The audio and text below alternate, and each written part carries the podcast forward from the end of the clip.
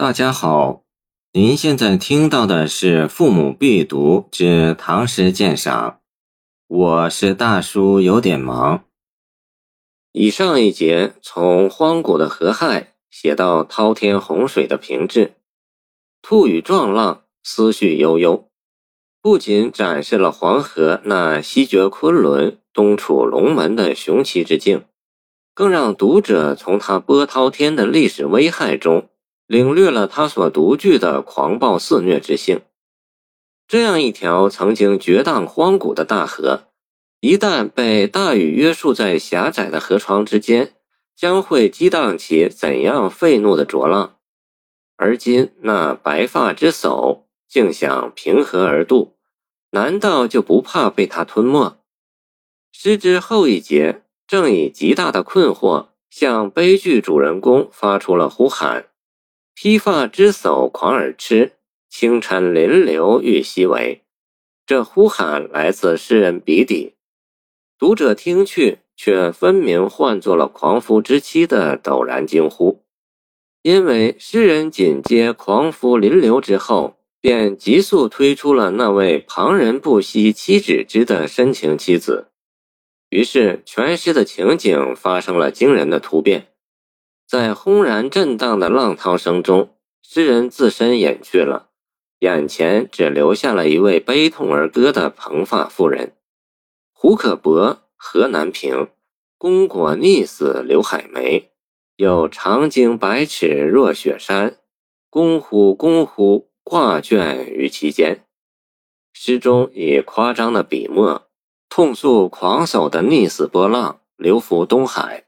终于做了巨若雪山的精齿冤魂，这景象是恐怖的，何况又从原箜篌之歌的狂夫之妻的痛哭声中醒来，更觉有一种天旋地转、侧淡豪气之悲。那公呼公呼的呼叫，声声震颤在读者耳边，实在令人不忍足听。这效果均与诗中突然改变人称。化为狂夫之妻的豪气口吻有关，连诗人自己也仿佛写不下去了，故结尾一变双行之体，只写了孤单的一句，便置笔而叹：“空侯所悲竟不还。”全诗就这样结束了。黄河的烈岸涛浪却还在汹涌，狂夫之妻的侧淡豪气还压过浪波。在长天下回荡，究竟是什么契机触发了李白的诗情，要借用公无渡河之题写下这首狂放浮郁的悲歌？从诗中对黄河的描述看，那狂暴肆虐、滔天害民之行，似乎颇有象征意味。至于百尺若雪山的长鲸，好像更是另有所指。倘说他是对猖狂河北的安史之乱的隐喻，如《北上行》一诗，即以奔京夹黄河，越安禄山之乱军，那么临流平和的披发之叟又喻指谁？或者这只是一首书写公无渡河本事的悲歌，并无其他寄寓之情？这对于今天的读者来说，始终是一个难解之谜。由于此诗的创作背景不明，我们自不必做穿凿附会之说。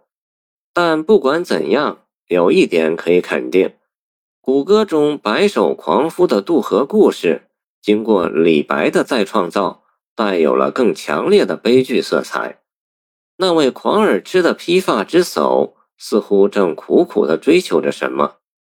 他那妻子渡河苦渡之的执着精神。以及终于失流海妹挂卷经尺的毁灭遭遇，总令人们油然升起一种近乎崇高的悲壮感。与其将他视为狂痴，不如说是一位在追求中生死不回头的高士，不更恰当些吗？谢谢您的收听，欢迎您继续收听我们的后续节目。如果你喜欢我的作品，请关注我吧。